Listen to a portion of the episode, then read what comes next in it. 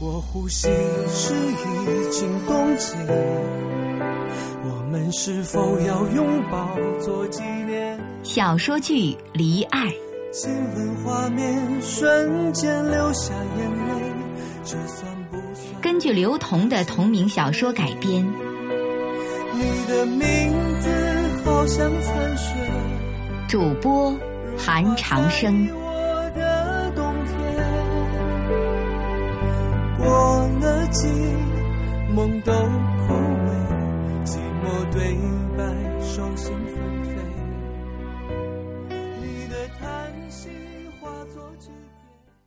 第十五集，在湘南高中的操场上，康纵把来自松原的信递给了悠悠。松原的常医生在信里说莫小鱼这样的病发病几率是几百万分之一啊！我只有延缓发病周期的方法，并没有完全治疗的把握。我也希望能够寻找到病根，但是一个人的力量单薄，也没有专门的医学院进行研究嘛。：“迅速的浏览完，悠悠抬起头，疑惑的问这是什么意思啊？康纵，一脸悲伤的说。莫小鱼的病就是这样。悠悠显然不能接受这个消息，绝症，大哥，你在和我开玩笑呢吧？他不是父母双亡吗？身世悲惨，谁告诉你他家有家族病史的？康纵盯着悠悠，你答应我，这件事情只能你知道，烂在心里，无论如何都要烂在心里。你先答应我。好，我答应。可是，这这怎么可能呢？悠悠扬起手里的信，一时无法接受这个事实，就像是康纵在愚人节修理他的一个小笑话。我去了趟四渡，关于莫小鱼的身世，都是他姐姐编造出来欺骗他的。他姐姐也因为病情提早发作，所以离开了他。他不想让莫小鱼生活在预知未来的阴影里。悠悠有。些疑惑，那他姐姐？康纵一字一句说出这个结论。如果一切都是真实的，他姐姐已经在异地过世了。啊，悠悠在发出惊讶声之后，再也没有说什么，低着头又将信看了一遍，眼眶很快就湿润了，泪珠打着转儿，就是不下来。悠悠整个胸腔放出厚厚的轰鸣，抬起头看蔚蓝色的天空，一览无余的雾状的天空似巨大的海洋扑面而来，让他无法呼吸。过了许久，眼泪已经蒸发在天空之上的悠悠，把头扭过去，问康纵。那你有什么打算？康纵的眼镜片上折射出下午阳光的闪烁。能够延缓莫小鱼的病情，是现在最好的消息。常医生也提到过，他一个人研究力不从心。我打算下个月就去松原协助常医生。可是，再过一周就开学了，你不是还要花一年的时间去上东医大的预科吗？康纵坚定地说我会和我家里说明白的，相信我爸爸自然有办法。只是我不清楚。我过去能帮到常医生多少？按照常医生的经验，现在莫小鱼只是初期，所以这段时间希望你多照顾他。有任何情况都可以和我沟通。我不想让所有人都知道我的去向，你也要保证。我保证。简单的对话，少年的誓言，他们一夜之间就成长为苍天大树。在巨大洪流的命运之前，两个少年选择了承担责任，哪怕看不到一丁点明亮和希望，他们也义无反顾地站在浪尖，用自己的嫩青理想，等待与生命做一次最猛烈的撞击。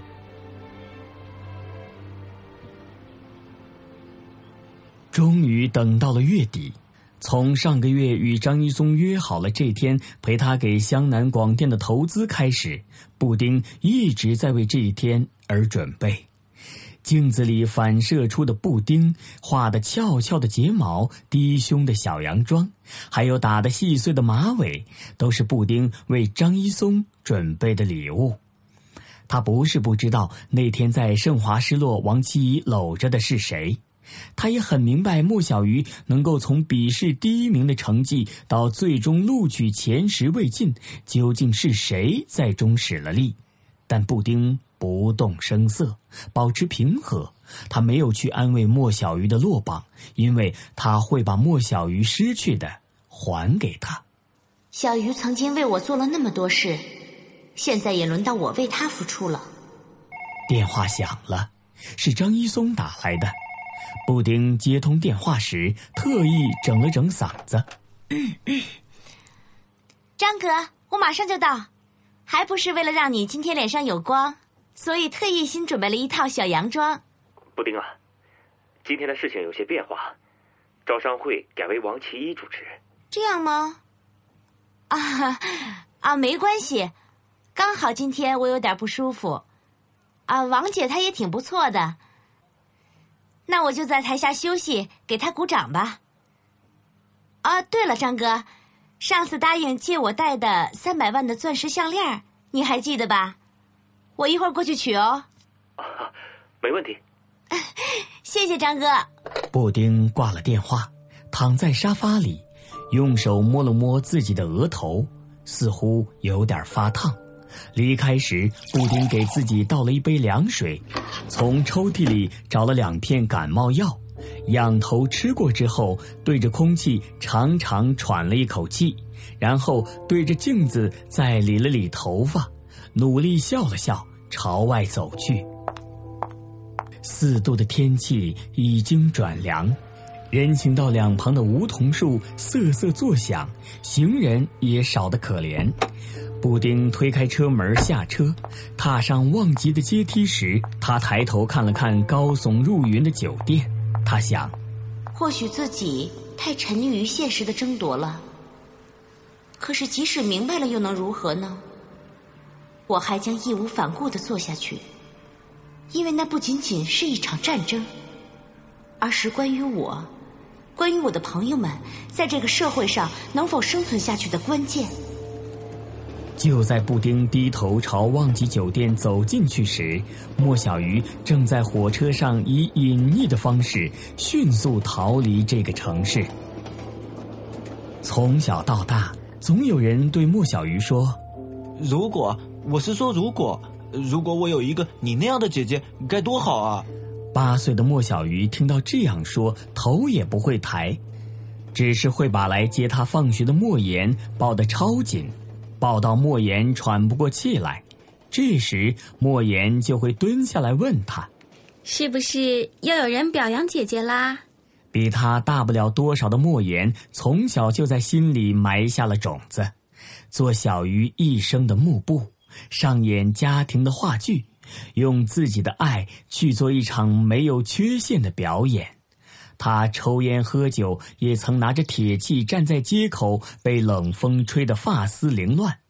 只有他自己心里清楚，如果不和这个世界斗下去，莫小鱼和他会彻底输掉之后的生活。他所创造的一切，只为弥补他们的不足。既然。我已经为父母离弃的事情足够绝望，我就不想让我的弟弟也对生活绝望。列车的卧铺里，从上车，莫小鱼就一直占据上铺，没有再下过地。他躺在上面，回忆着姐姐莫言一切的点滴往事。他想起落日桥上余晖下，莫言带着他一直走，一直走，偶尔回头看天空。他看他的，丝毫注意不到小鱼的神色。其实小鱼一直想问莫言：如果我以后上了大学离开他，他会怎么想？如果我去参加比赛，他会怎么想？如果我被判了刑，他会怎么想？如果我有一天永远不在了，他会怎么想？并不是代表以上的种种，莫小鱼会去做。而是莫小鱼很明确的意识到，他根本不了解姐姐，只能不停的发问发问，然后去捕捉他思维的方式。莫言对小鱼的问题也是躲躲闪闪，一笑就回避过，顶多骂他一句：“ 神经病。”其实莫小鱼看得出来，莫言内心是开心的。除了他，不会再有人去这样关心莫言的想法。很长一段时间内，莫小鱼以为姐姐对任何事情都看得清楚，所以从来不会去问他的想法。后来，小鱼也发现，其实莫言对很多事情也并非有准确的判断，但莫言却不会主动来与小鱼沟通。莫小鱼曾经以为姐姐二十年以来的学生发型是她的喜好，很多人对此盛赞。终于有一天，他漫不经心地问姐姐：“为什么一直要留这样的发型呢？是因为好看呀，还是为了纪念什么呀？”莫言想了半天，鼓起勇气，突然回答他：“我不知道要去哪里做发型，你觉得什么发型好？”悠悠的身世注定了他不像普通人一样生活，无论是熟识的人，还是经常消遣的地点，他经常会发现一些康纵永远都无法接触到的角落。比如，他带康纵去宽布大街东角的秘密的集散地。所谓秘密的集散地，就是有任何秘密都可以说出来。人和人之间用不隔音但可以将声音处理的墙隔开，互相都不知道你对面的人是谁，你只需要说出你的秘密，让对方来解答，然后对方说出一个秘密，你来解答。其实康纵什么都不想说，也没什么可说，看着悠悠进去，恍如隔世。悠悠出来说：“对面的故事，是一个男人。”同时拥有多个女友的情节，而他正在为此而苦恼。他说：“想解脱，但无法解脱；不甘心，却继续沉溺。想解脱，但无法解脱；不甘心，却继续沉溺。”这句话像沉重的陨石，这种从外太空来的事物，重重的砸在了康纵的身体上。从秘密集散地出来。天色已经开始变得昏暗，康纵说：“布丁很久没有联系了，我很担心他会报复王其一。我们是否要和他好好聊聊呢？聊什么？聊不要报复，不要往心里去。”康纵看看悠悠，嘴唇张了张，却什么都没有说出口。悠悠沉默了许久后，也打破了僵持。我曾经暗恋过的女孩，有天喝了酒，吐了一地。他醉醺醺的靠着我的肩头，问青梅竹马和鲜花宝马如何抉择。微红的脸庞，因为爱情的折磨而棱角分明，极似一道道的刀光。他，是我曾以为最亲密、最死贴的人，可是他居然坐在我的面前，问我这样的问题。